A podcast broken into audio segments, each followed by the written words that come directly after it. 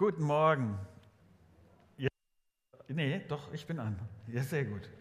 Dann äh, hat das wenigstens äh, technisch gut geklappt. Ja, man, der Blutdruck steigt dann schon etwas, wenn, äh, wenn dann solche Herausforderungen sind. Aber ich muss mich kurz bei den äh, Standorten entschuldigen, dass wir ein bisschen hängen, weil wir hatten technische Herausforderungen. Von daher ähm, schön, dass ihr dabei seid und dass wir gemeinsam weiter nachdenken können über die Apostelgeschichte im Viertel, in der Fahr, in Hesel.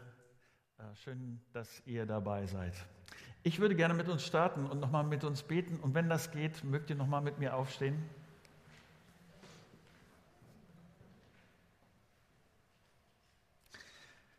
Vater, ich danke dir dafür, dass du so ein guter Gott bist und dass du uns hilfst, Stück für Stück dich besser zu verstehen, dich ähm, deinen Willen zu begreifen und ich wünsche mir sehr, dass heute Morgen auch so ein Teil ist von dem, dass, dass wir mehr erkennen, was für ein wunderbarer Gott du bist. Vater, meine Hoffnung ist, dass das nicht nur unseren Kopf beschäftigt, sondern dass du es durch deinen Geist in unsere Herzen hinein transportierst und dadurch sich unser Leben verändert. Schenk du das bitte. Amen. Wenn ihr es ein ganz bisschen leiser machen könnt, dann hilft mir das. Okay, also, wir müssen heute Morgen, wir müssen über was reden, über ein Thema, das mich schon ziemlich lange beschäftigt. Und ja, wir sind in dieser Predigtreihe mit der Apostelgeschichte. Wir sind in Kapitel 6. Aber lass mich anders anfangen. Kaum etwas hat die Öffentlichkeit von Deutschland in Bezug auf Kirche und Gemeinde in den letzten Jahren so beschäftigt wie die Missbrauchsfälle, die in den letzten Jahren aufgedeckt worden sind. Zu Hunderten, zu Tausenden. Und wenn man anfängt, sich mit den Geschichten der Opfer zu beschäftigen, dann kriegt mich wenigstens das blanke Entsetzen, dich wahrscheinlich auch. Und zwar auf zwei Ebenen. Die eine ist, was ist diesen Menschen für Furchtbares angetan worden? Wie haben sie gelitten unter Verantwortlichen in Kirche und Gemeinde? Das Leben von vielen, vielen Menschen ist zerstört worden. Was haben diese Menschen für ein Leid aushalten müssen? Und das im Namen von christlicher Kirche. Und dies ist die zweite Ebene, die mich dabei beschäftigt. Wie, wieso konnte das so lange verborgen bleiben? Warum haben die Kirchen dieses Verbrechen so lange verheimlicht? Warum ist das Ansehen der Kirche wichtiger, als der Wahrheit ins Auge zu sehen und zuzugeben, dass es hier ein katastrophales Problem gibt? Jetzt kannst du dich als Besucher eines freikirchlichen Gottesdienstes, vielleicht denkst du, dass du dich zurücklehnen könntest und denkst, äh, siehst du, deshalb bin ich nicht in einer katholischen oder evangelischen Landeskirche. Gut, dass es die Freikirchen gibt, aber sind die Freikirchen das Paradies der Seligen? Und ich weiß nicht, wie du das in den letzten Jahren verfolgt hast, aber es gab besonders im englischsprachigen Bereich der Freikirchen, aber jetzt auch gerade in den letzten Wochen und Monaten im deutschsprachigen Bereich der Freikirchen heftige Diskussionen über Fehlverhalten in Freikirchen. Es gab große Skandale über Pastoren, die fremdgegangen sind, die Enthaltsamkeit gepredigt haben, aber in ihrem Privatleben dann auf einmal Seitensprünge, Untreue in der Ehe, alles Mögliche zu, äh, zutage kam. Pastoren, Leiter, Verantwortliche, die mit ihren Mitarbeitern in der Gemeinde übel umgegangen sind. Pastoren, die in einem völlig übertriebenen Luxus leben. Wie passt das alles zusammen? Womit muss ich bei christlicher Kirche in Anbetracht dieser Katastrophen, womit muss ich rechnen? Und was hat sich Gott eigentlich mit Gemeinde gedacht? Ich bin so dankbar dafür, dass wir diesen Text von heute Morgen haben. Und ich bin dankbar deshalb, ich sage das immer mal wieder, aber die Bibel ist ein Buch, das nicht die Augen zumacht vor Missständen, vor schlimmen Situationen. Die Bibel ist nicht ein beschönigendes Werbeinstrument, so blank poliert, alles bestens, sondern für mich, die Bibel ist gerade deshalb so vertrauenswürdig, weil es auch die dunklen Seiten, die schwierigen Seiten, die Missstände aufgreift. Also, kurz die Rahmenbedingungen, in denen wir dann anfangen gleich zu lesen. Die erste Kirche ist, die erste Gemeinde ist mit Vollgas gestartet. Nachdem Jesus gestorben und auferstanden ist, haben die ersten Christen mit dem Heiligen Geist motiviert, in Weisheit durch den Heiligen Geist mutig von Jesus erzählt. Und viele Menschen haben angefangen, an Jesus zu glauben. Die Gemeinde in Jerusalem ist stark gewachsen. Und dann passiert dieses. Mein erster Gedanke für heute Morgen, Gemeinde und kein Paradies. Lest mit mir Apostelgeschichte 6 ab Vers 1. Die Zahl der Jünger wuchs unaufhörlich. Allerdings wurden in dieser Zeit auch Klagen innerhalb der Gemeinde laut, und zwar von Seiten der Jünger, die aus Englisch, äh, griechischsprachigen Ländern, ihr habt gut aufgepasst, ähm, sie waren der Meinung, dass ihre Witwen bei der täglichen Versorgung mit Lebensmitteln benachteiligt wurden und beschwerten sich darüber bei den einheimischen Jüngern. Also, die erste Gemeinde wächst. Und die erste Gemeinde redet davon, dass jeder Versöhnung mit Gott braucht und dass diese Versöhnung durch Gott, dass es Rettung durch Jesus allein gibt. Es ist der einzige Weg zu Gott dem Vater. Und da ist die, die Gemeinde sehr klar und die Leute verstehen das und die Leute wollen das und äh, die Gemeinde wächst. Aber diese ersten Christen reden nicht nur, sondern sie kümmern sich auch ganz praktisch um die bedürftigen Leute, indem sie die erste Tafel organisieren, die ich kenne. Die Versorgung von bedürftigen Leuten mit Lebensmitteln ist ein, ein wichtiger Teil der Gemeindearbeit der ersten Christen. Und es entsteht hier in der ersten Gemeinde ein deutliches Problem, dass die Witwen der damaligen Zeit vor Schwierigkeiten standen, das war den Leuten damals sehr offensichtlich. Sie kannten ihr soziales System und sie kannten auch die Schwächen des sozialen Systems damals. Es war nämlich nicht gut in dem Moment, wo der Hauptversorger stirbt und wo die Witwe dann sich und vielleicht auch ihre Familie versorgen musste. Dass dann die Witwen vor großen Schwierigkeiten standen, das war allen klar. Was passiert jetzt? Heute würden wir sagen, die Leute mit Migrationshintergrund fühlen sich von der lokalen Gemeinde, von den Einheimischen handfest diskriminiert.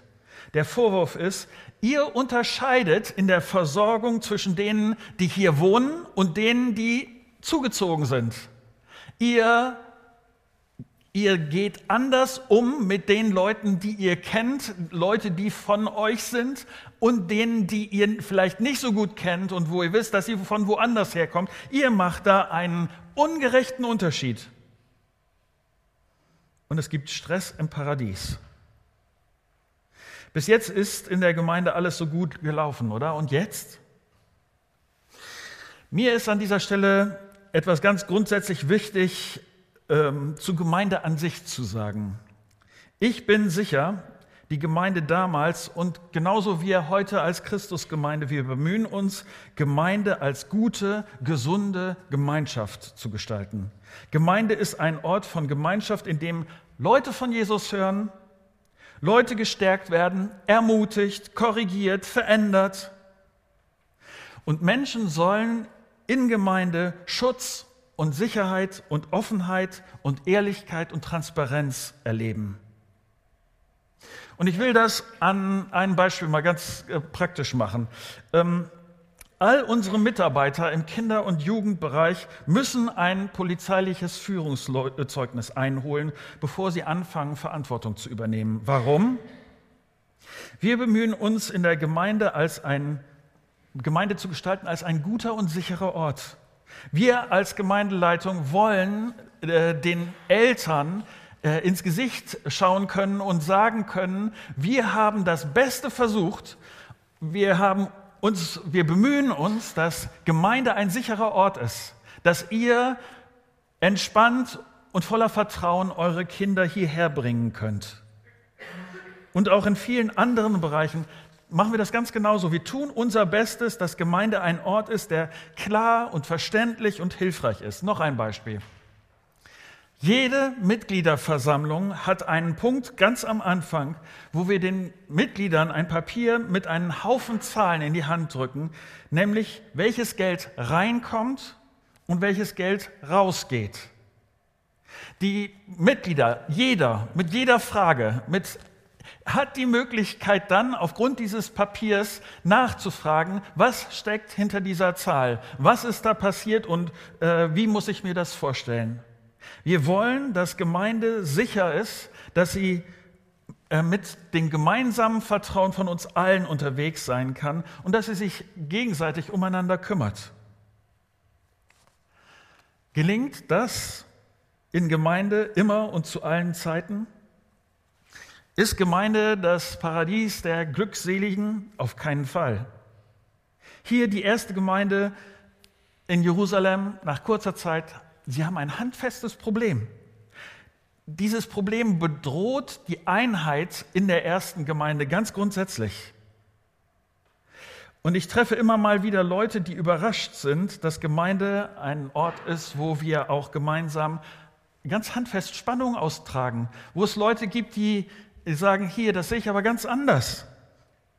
Dass Leute dann sagen, oh, das hätte ich aber jetzt überhaupt nicht erwartet ich kann dir das sagen, Gemeinde ist ein Ort, wo intensiv gerungen wird, wo Leute offen sagen, hier, meine Vorstellung ist aber ganz anders und zwar die und die und die. Ja, warum denn auch nicht?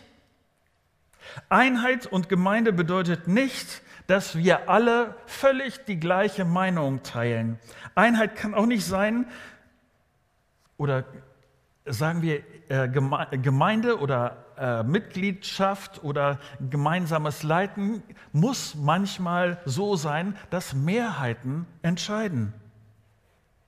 In solchen Prozessen geht es nicht darum, sagen wir, dass wir intensiv über bestimmte Sachen nachdenken. Das ist nicht das Problem. Es ist, die Frage ist, wie wir miteinander umgehen. Ob die Art miteinander respektvoll ist, liebevoll, ob wir den anderen auch in seiner unterschiedlichen äh, Meinung stehen lassen können.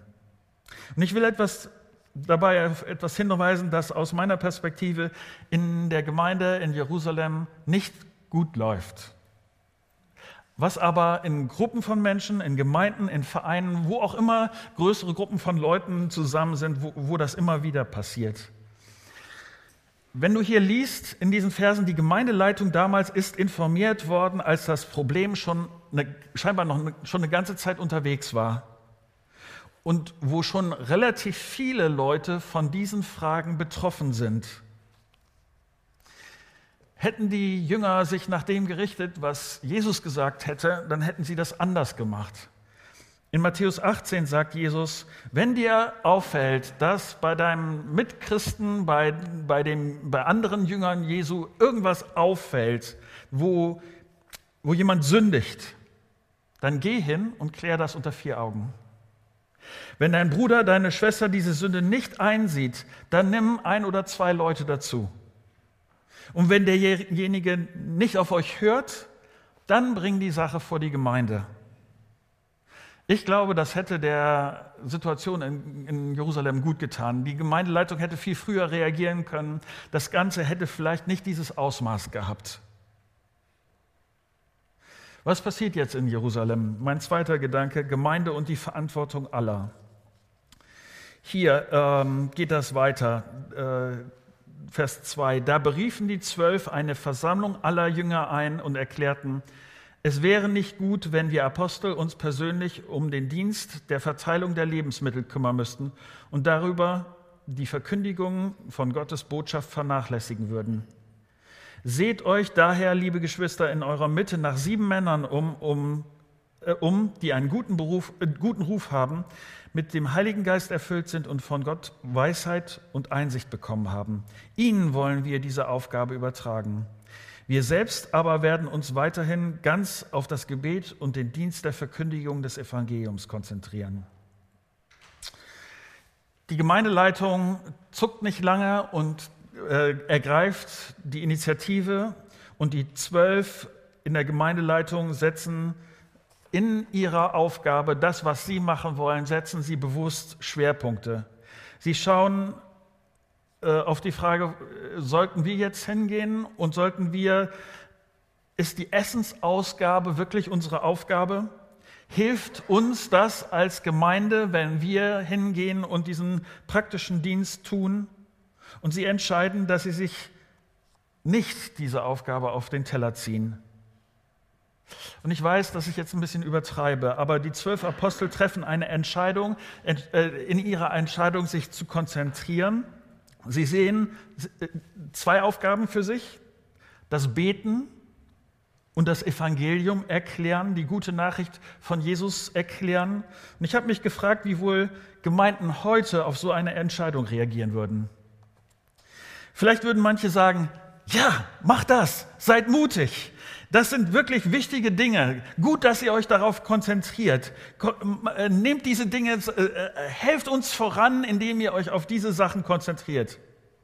Vielleicht würden Leute aber auch sagen, echt jetzt? Nur diese beiden Sachen? Was macht ihr sonst so in der Woche? Seid ihr euch zu schade, um praktisch anzupacken? Seht ihr euch als, als was Besseres? Wenigstens der Bericht hier aus Jerusalem sagt nichts von dieser Diskussion. Ich äh, glaube auch nicht, dass es, also meine Vermutung wäre, dass es diese Situation, diese Diskussion nicht gegeben hat. Vielleicht auch, weil die Verantwortung für diese neue Aufgabe mit der Verteilung von Lebensmitteln eine entscheidende, ein wichtiger Job war. Nicht irgendwie so Hiwi-mäßig. Hier steht, guter Ruf, erfüllt mit dem Heiligen Geist, und Weisheit und Einsicht von Gott. Das waren die drei Herausforderungen. Und wenn ich auf die Diskussion um christliche Leiter in den letzten Jahren sehe, dann verstehe ich diese Anforderungen völlig. Schon damals braucht es in jeder Hinsicht das Vertrauen der Leute. Wenn, wenn, wenn jetzt, an, also das, das ist ja auch, diese Leute gehen dann mit Geld um. Die müssen Lebensmittel einkaufen. Diese Lebensmittel geben sie weiter. Das braucht Vertrau das Vertrauen der Gemeinde. Und deshalb sind mir zwei Dinge heute für Christus Gemeinde wichtig an dieser Stelle zu sagen.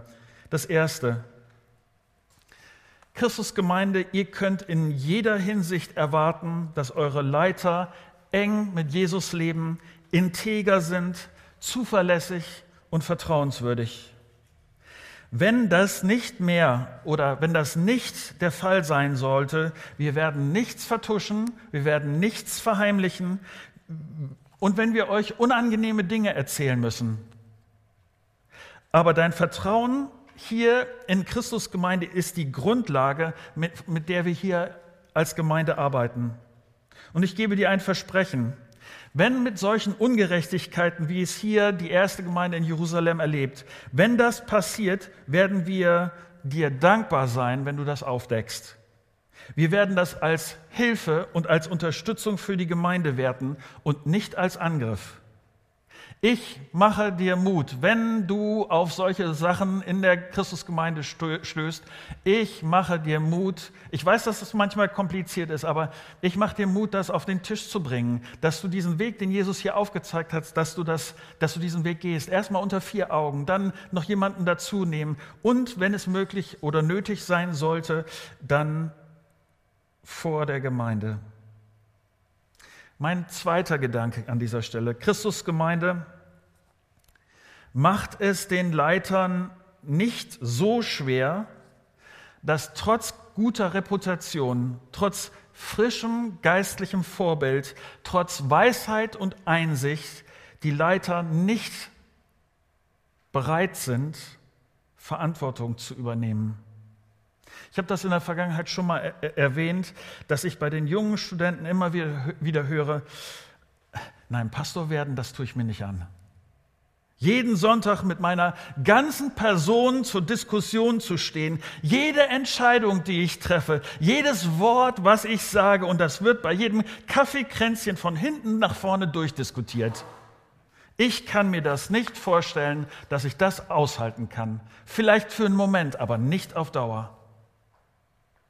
Ich habe das bei Ältesten in der Gemeinde erlebt, die überrascht waren, dass ihre Gemeindeleute, ihre Freunde von vor, vor dem, dass sie Gemeindeleitung geworden sind, aber äh, dass das auf einmal die Beziehung zu ihren Gemeindeleuten völlig verändert hat, dass auf einmal neben ihnen nicht nur ihr Freund stand, sondern auch ihr Ältester und dass Leute angefangen haben, anders mit ihnen umzugehen. Und das war schmerzhaft, schwierig. Nochmal, ich will nicht, dass du jetzt von mir verstehst, dass man Leiter nicht kritisieren darf. Aber nochmal, das Wie macht einen großen Unterschied. Oder anders, was ich auch finde, was dazugehört ist, wann hast du deinem Kleingruppenleiter, deiner Kleingruppenleiterin das letzte Mal gesagt, dass du dankbar bist, wie sie sich um die Kleingruppe müht? Oder Vorletzten Samstag haben wir hier eine größere Veranstaltung gehabt und einige von uns haben sich wirklich reingehängt, damit das praktisch funktioniert. Und die Mitarbeiter haben nachher auch einiges an Anerkennung dafür bekommen. Und ich kann mich noch sehr gut an das zufriedene Grinsen der Mitarbeiter erinnern. Das hat mir gut gefallen. Werden die Leiter, mit denen du unterwegs bist, immer sofort jeden Auf, äh, Vorschlag äh, umsetzen und werden bei jedem Vorschlag sagen, juhu, danke, dass ich das machen darf? Nee, auf keinen Fall.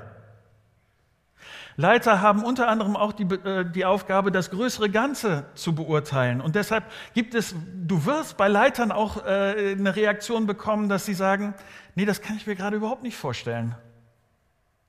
Aber viele Leiter hier in der Gemeinde hängen mit Leidenschaft ihre Freizeit für dich in Gemeinde. Das ist die Idee von Gemeinde. Hier mit dem Text wird deutlich, dass Gemeinde eine gemeinsame Verantwortung ist. Und deshalb meine Frage, wo machst du mit? Mein dritter und letzter Gedanke, Gemeinde und die gesunde Lösung. Vers 5. Dieser Vorschlag, also damals in Jerusalem, fand allgemeine Zustimmung und die Gemeinde wählte folgende sieben Männer aus. Stephanus, ein Mann mit festem Glauben und erfüllt vom Heiligen Geist, Philippus, Prochorus, Nikanor, Timon, Parmenas und Nikolaus, ein Nichtjuden aus Antiochia, der zum Judentum übergetreten war. Man ließ sie vor die Apostel treten und die Apostel beteten für sie und legten ihnen die Hände auf. Die Botschaft Gottes breitete sich immer weiter aus und die Zahl der Jünger in Jerusalem stieg sprunghaft an. Auch zahlreiche Priester nahmen das Evangelium an und glaubten an Jesus. Neudeutsch würde man vielleicht sagen, das ist vielleicht, was die Gemeindeleitung hier in Jerusalem gemacht hat, ist ein unangenehmer Move dieser Gemeindeleitung. Äh, die Gemeindeleitung spielt nämlich den Ball der Verantwortung zurück in die Gemeinde. In Klammern, und ich will das sehr positiv sagen, die Gemeinde in Jerusalem erwartet nicht von der Gemeindeleitung, sich um alles zu kümmern, sondern sie geben ihrer Gemeindeleitung die Möglichkeit, sich auf diese zwei Hauptaufgaben, die sie machen wollen, zu konzentrieren. Und sieben andere Leute investieren sich, damit sie das Versorgungsproblem in der Gemeinde lösen können. Und so ist das. Gemeinde kann nur leben, wenn es Menschen gibt, die Jesus vertrauen und die Verantwortung übernehmen. Wir haben das in der Mitgliederversammlung äh, sehr deutlich thematisiert, dass unsere Gesellschaft eine andere Entwicklung nimmt. Nämlich, dass Menschen immer weniger bereit sind, verbindlich, ehrenamtlich, bereit sind, sich an Gemeinschaftsaufgaben zu beteiligen. Ich habe diesen Vergleich schon mal gebracht, aber mir hilft manchmal so ein Bild vor Augen zu haben. Ich glaube, dass Gemeinde in der Gefahr steht, wie ein Buch im Bücherregal zu sein. Es ist schön, dass es da ist. Es ist gut zu wissen, dass ich es ziehen kann, wenn ich es brauche. Ich bin auch bereit, mal hinzugehen und das zu entstauben. Aber sonst, Hauptsache, ich könnte es benutzen, wenn ich es brauche. Aber so ist Gemeinde nicht gedacht. Die Gemeinde in Jerusalem ist das Beispiel dafür. Ja, ich weiß, und, und das ist mir völlig klar, die Zeiten haben sich geändert Heute bringt das Leben ganz andere Anforderungen mit sich als damals. Leute erleben heute den Alltag als hektisch. Manchmal machen wir ihn selber auch hektisch. Und vieles in meinem Leben liegt nicht in meiner Hand. Ich kann mir nicht alles aussuchen, mit dem ich konfrontiert bin. Aber an einigen Stellen habe ich die Wahl. Und ich, für mich stellt sich an dieser Stelle einfach die Frage, wie will ich meine Schwerpunkte in meiner Zeit, in meiner Freizeit, wie will ich das leben? Und welche Priorität hat Gemeinde dabei? Und ich bin dankbar, dass dieser Bericht auch sagt, was aus der Krise geworden ist. Diese Gemeinde hat ihre erste Bewährungsprobe gehabt, hat ihre erste Krise durch. Was ist das Ergebnis von dem? Denn das mit der Tafel hat tatsächlich geklappt und das hat seine Auswirkungen gehabt. Die Leute in Jerusalem haben gesehen, dass die Christen nicht nur fromm reden, dass sie nicht nur von irgendeinem Glauben erzählen, sondern dass da auch was passiert und dass sie sich freundlich, hingebungsvoll um Leute kümmern, die Hilfe brauchen. Der Text sagt das so nicht direkt, aber es ist schon auffällig, dass der, dass der Bericht hier deutlich macht, dieses Problem ist erledigt und dann steigen, steigt die Zahl derer, die anfangen an Jesus zu glauben. Das spannende Wort, was ich hier fand, ist sprunghaft. Der Bericht betont, dass Leute, die vorher gegen Jesus gewesen sind, die einen anderen Glauben haben, die sich auf was anderes verlassen haben, dass sie auf einmal Christen geworden sind.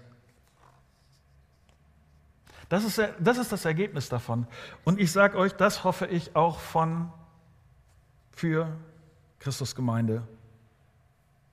Ich hoffe, dass wir, dass Gemeinde etwas ist, wo wir gemeinsam anpacken, wo unterschiedliche Leute in unterschiedlichen Bereichen mit unterschiedlicher Intensität Verantwortung übernehmen. Und dass Gott das gebrauchen kann, hier in Bremen, in Hesel, in der Fahr, im Viertel, hier in Walle. Und dass das dazu führt, dass mehr Menschen Jesus kennenlernen. Meine Frage ist, machst du mit?